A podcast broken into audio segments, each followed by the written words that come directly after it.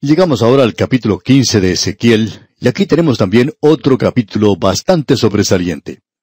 Tenemos aquí la parábola de la vid en el fuego, la viña o la vid que no producía ningún fruto. Esa es una de las representaciones de la nación de Israel.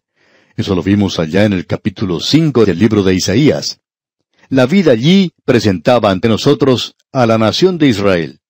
Él dice, esa vid es la nación de Israel. Así que no hay necesidad de especular en cuanto a esto. Ya sabemos lo que él está hablando aquí. Pero él hace una declaración y aplicación muy interesante en cuanto a esto, y veamos lo que dicen los versículos 2 al 4 de este capítulo 15 de Ezequiel. Hijo de hombre, ¿qué es la madera de la vid más que cualquier otra madera? ¿Qué es el sarmiento entre los árboles del bosque? ¿Tomarán de ella madera para hacer alguna obra? ¿Tomarán de ella una estaca para colgar en ella alguna cosa? He aquí es puesta en el fuego para ser consumida. Sus dos extremos consumió el fuego, y la parte de en medio se quemó. ¿Servirá para alguna obra? Aquí tenemos una gran parábola. El Señor Jesucristo utilizó esta para los creyentes en el día de hoy. Y él, digamos de paso, dijo que Israel ya no era la vid. Yo soy la vid verdadera, dijo el Señor Jesucristo. Bien, ¿Cuál es el propósito de la vid? También digamos de paso que en el capítulo 15 del Evangelio según San Juan, él no está hablando en cuanto a la salvación. ¿Cuál es el propósito de la vid? Tiene como propósito una sola cosa, el llevar fruto y nada más. Aquí se nos está diciendo que uno no va a una carpintería y le dice al que trabaja allí que quiere que le fabrique algunos muebles al estilo de Luis XIV y que por favor se lo haga de madera de la vid. Amigo oyente, si usted le pide a un carpintero que le haga eso, este hombre le mirará a usted sorprendido y le dirá, nosotros no hacemos nada con esa clase de madera. No sirve para nada. No la usamos para ninguna otra cosa porque la madera de la vid es solo para llevar fruto. Y cuando no lleva fruto, ¿qué es lo que uno hace con eso? Bueno, uno puede hacer fuego con ella. En el capítulo 15 del Evangelio según San Juan, el Señor Jesucristo dice que si usted no lleva fruto en la vid, es decir, la rama que está en ella, que Él lo quitará a usted de ese lugar porque no lleva fruto. Usted no pierde su salvación. Usted es quitado nada más del lugar donde debe estar aquel que lleva fruto. Dios lo pone a un lado. Y Él lo hace de muchas formas diferentes. Si usted no va a dar fruto, amigo oyente, amigo creyente, Dios le pondrá a usted a un lado porque Él quiere fruto. El Señor Jesucristo dijo, para que lleve más fruto. Ahora esta gente no estaba dando ningún fruto. Y Dios dice entonces aquí en el versículo seis de este capítulo quince de Ezequiel, Por tanto, así ha dicho Jehová el Señor, como la madera de la vid entre los árboles del bosque, la cual di al fuego para que la consumiese, así haré a los moradores de Jerusalén. Y esa es la razón por la cual él hizo eso. Esta gente debía representar a Dios. Amigo oyente, si usted tiene un gran privilegio hoy como creyente, usted también tiene una gran responsabilidad. ¿Ha pensado usted alguna vez en esas pobres personas que nunca han tenido el privilegio de escuchar la palabra de Dios? Amigo oyente, usted tiene una gran responsabilidad. Hay muchas personas que aún no han escuchado el Evangelio, pero aquellos que escuchan el Evangelio se vuelven al Señor Jesucristo. ¿Por qué? Porque el Señor quiere que llevemos fruto hoy, y ese es el mensaje que Él tiene para esta gente. Llegamos ahora a otro importante capítulo de la Biblia. Es el capítulo 16 de Ezequiel. Aquí tenemos una parábola y es una parábola de un pequeño huérfano que ha sido abandonado. Aquí se nos habla de un niño que no ha sido lavado ni limpiado, y uno pensaría que ya no hay nada que hacer por este niñito huérfano. ¿Y quién es este niño huérfano? Bien, veamos lo que dice aquí el primer versículo del capítulo 16 de Ezequiel. Vino a mí palabra de Jehová diciendo, Ahora Ezequiel no quiere que nosotros nos olvidemos que él está presentando aquí la palabra del Señor. Quizá usted no la quiera presentar, pero él quiere que usted sepa que él está presentando la palabra del Señor. Entonces, sigamos con el versículo 2 ahora. Hijo de hombre, notifica a Jerusalén sus abominaciones. ¿Quién es este niño, ese niño sucio, inmundo, que ha sido arrojado? ¿En realidad un niño ilegítimo? ¿Qué podemos decir en cuanto a eso? ¿Quién es? Bueno, es Jerusalén. Notemos lo que dice aquí el versículo tres de este capítulo dieciséis de Ezequiel. Y di, Así ha dicho Jehová el Señor sobre Jerusalén. Tu origen, tu nacimiento es de la tierra de Canaán. Tu padre fue amorreo y tu madre Etea. Esto no nos habla del origen de la nación de Israel. Él no está hablando de Abraham y Sara. Él está hablando aquí de la ciudad de Jerusalén. La ciudad de Jerusalén era en realidad una ciudad amorrea. Esa es la historia de esa ciudad. Si usted observa lo que dice el capítulo 15 del libro de Génesis, y creemos que sería práctico de nuestra parte el observar lo que dice el versículo 16 allí. Así es que vamos a leerlo. Génesis capítulo 15, versículo 16. Dice, Y en la cuarta generación volverán acá, porque aún no ha llegado a su colmo la maldad del amorreo hasta aquí. Este es el pueblo de Israel. Era una ciudad amorrea, y también era una ciudad etea. Los eteos eran una gran nación y controlaban esa porción del territorio de esa zona. Pues bien, ese es el antecedente en cuanto a Jerusalén. Nada de qué jactarse, por cierto. Ahora el versículo cuatro del capítulo dieciséis de Ezequiel dice, Y en cuanto a tu nacimiento, el día que naciste no fue cortado tu ombligo, ni fuiste lavada con aguas para limpiarte, ni salada con sal, ni fuiste envuelta con fajas. Fue arrojado simplemente. Un bebé pequeñito, huérfano, ilegítimo, que ha sido tirado allí. ¿Y qué sucedió? Bueno, escuche lo que dice el versículo seis, donde Dios habla. Y yo pasé junto a ti, y te vi sucia en tus sangres, y cuando estabas en tus sangres te dije, vive. Sí, te dije, cuando estabas en tus sangres, vive. Y luego el versículo ocho dice, Y pasé yo otra vez junto a ti y te miré, y he aquí que tu tiempo era tiempo de amores, y extendí mi mano sobre ti, y cubrí tu desnudez, y te di juramento y entré en pacto contigo, dice Jehová el Señor, y fuiste mía. Yo te he adoptado, te hice hija mía. En los versículos nueve al once continuamos, Te lavé con agua y lavé tus sangres de encima de ti, y te ungí con aceite. Y te vestí de bordado, te calcé de tejón, te ceñí de lino y te cubrí de seda. Te atavié con adornos y puse brazaletes en tus brazos y collar en tu cuello. Dios dice, esto es lo que yo hice por ti, Jerusalén. Y la aplicación aquí creemos que es muy propia.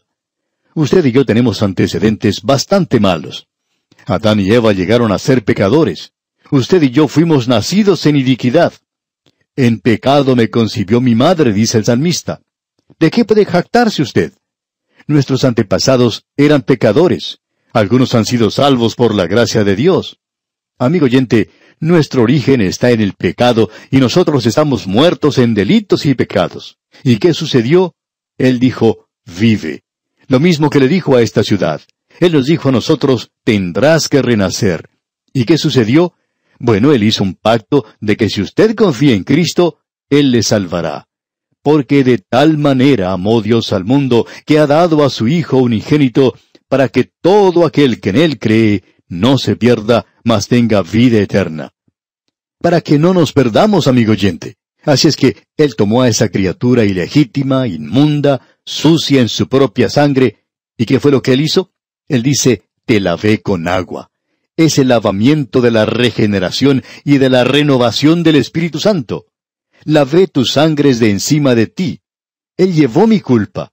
No hay ninguna culpa de sangre en la criatura de Dios en el día de hoy. Él dice, te ungí con aceite. Él ha ungido al Hijo de Dios con el aceite del Espíritu Santo, y dice, te ceñí de lino y te cubrí de seda. Y a nosotros nos cubre la justicia de Cristo, y ahora podemos estar en la presencia de Dios. ¿Qué fue lo que sucedió con esa ciudad? Llegó a ser una prostituta. Y que Dios tenga misericordia hoy con el creyente que se vende a sí mismo al mundo por un plato de lentejas. Uno puede hablar de Saúl, de vender las cosas muy baratas, por cierto, pero ¿cuántos creyentes se venden hoy al mundo? Satanás puede comprar muchos de nosotros, amigo oyente. Él puede comprarnos de a montón. Ah, amigo oyente, el llegar a ser verdaderos para Dios en esta hora en la cual vivimos. ¿Qué mensaje el que tenemos en este capítulo? Amigo oyente, Ezequiel en realidad está diciendo mucho y muy claro aquí. Antes de continuar en este libro de Ezequiel con nuestro estudio, quisiéramos resumir por unos instantes algo de lo que hemos visto antes aquí en el capítulo 16. Quisiéramos resumir y decir que nos presenta este capítulo uno de los cuadros más nítidos y claros de los pecadores. Dios toma específicamente a la ciudad de Jerusalén. Él habla en cuanto a sus antecedentes. El mal nacimiento, en realidad, es ilegítimo. El padre era un amorreo, la madre era Etea. Y esto tuvo lugar en la tierra de Canaán. Ese era uno de los peores lugares donde uno podía haber comenzado. Dios dice, yo te tomé y te lavé y te limpié y te di vida y te crié.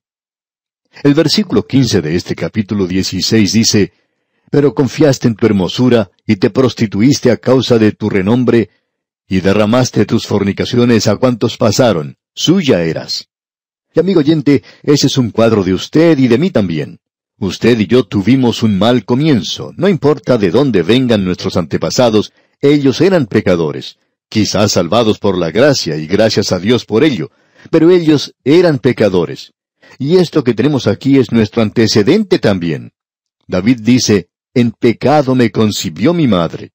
Y David no era diferente a nosotros. Ese es, pues, nuestro antecedente. Y es Dios quien por su gracia maravillosa e infinita nos ha salvado. Y aun así, hoy el pueblo de Dios no tiene mucho de qué jactarse. Nos encontramos apartándonos una y otra vez de Dios, apartándonos de la comunión con Él. Y desafortunadamente hoy ha habido muchos que se han rebelado contra Dios.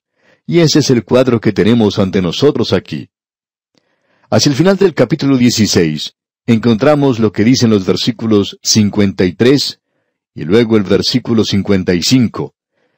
El 53 dice, Yo pues haré volver a sus cautivos, los cautivos de Sodoma y de sus hijas, y los cautivos de Samaria y de sus hijas, y haré volver los cautivos de tus cautiverios entre ellas.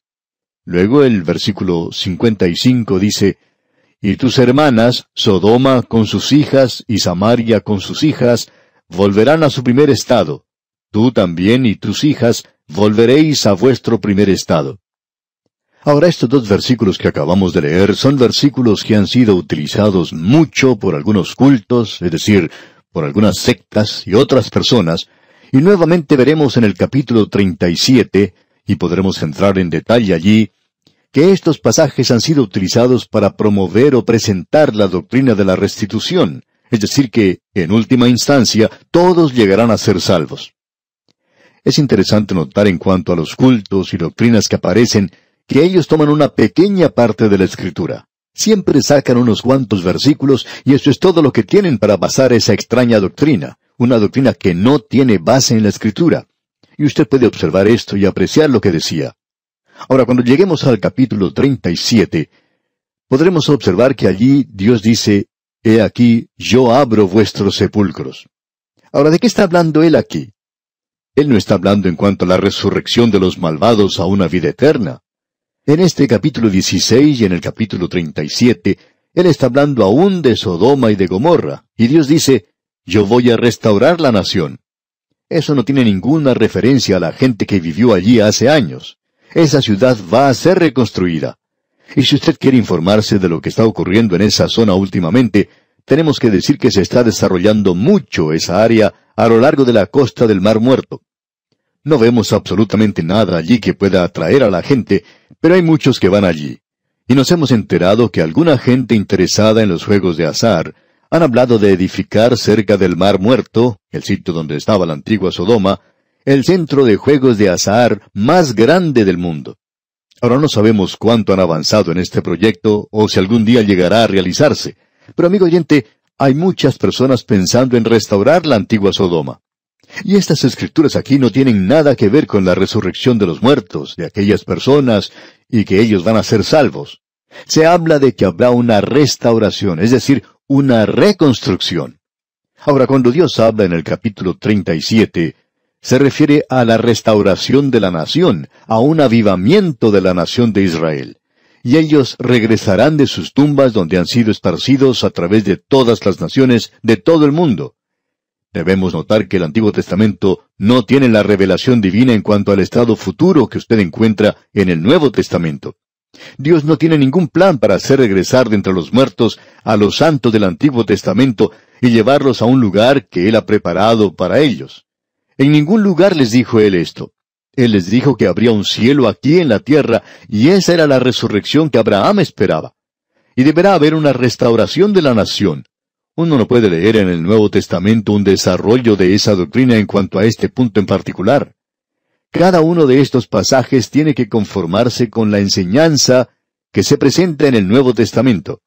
Y el Nuevo Testamento nos habla nuevamente de que habrá una resurrección doble, la resurrección de los salvos y la resurrección de los perdidos. Y esta gente está perdida cuando son resucitados de entre los muertos. Así es que uno no puede sacar nada de estos dos versículos que hemos mencionado aquí. Se refiere únicamente a la restauración de una nación. Desafortunadamente hay muchas personas que creen esto porque es algo fuera de lo común y ellos no lo pueden ubicar bien en el contexto que tenemos aquí. Ahora este capítulo finaliza en una forma gloriosa. Dios va a cumplir su pacto con la nación de Israel. Probablemente deberíamos decirlo en el plural, pactos. Él hizo varios pactos con ellos. Y el pecado de esta gente, su rebelión, su alejamiento constante de Él, no anulará, no revocará, no destruirá el pacto de Dios con ellos. Escuchemos lo que Él dice aquí en el versículo 60 del capítulo 16 de Ezequiel. Dice, Antes yo tendré memoria de mi pacto que concerté contigo en los días de tu juventud, y estableceré contigo un pacto sempiterno. Dios dice, no solo voy a cumplir con lo prometido anteriormente, sino que voy a hacer un pacto nuevo contigo. Y en el versículo final, el versículo 63 agrega, para que te acuerdes y te avergüences, y nunca más abras la boca a causa de tu vergüenza, cuando yo perdone todo lo que hiciste, dice Jehová el Señor. Esto debería ser bien claro hoy, pero desafortunadamente estos pasajes de las Escrituras no se han estudiado mucho. Si fueran estudiados, uno podría apreciar que Dios aún tiene un propósito futuro con la nación de Israel. Y vamos a detenernos aquí por hoy. Que el Señor le cubra de sus abundantes bendiciones es nuestra ferviente oración.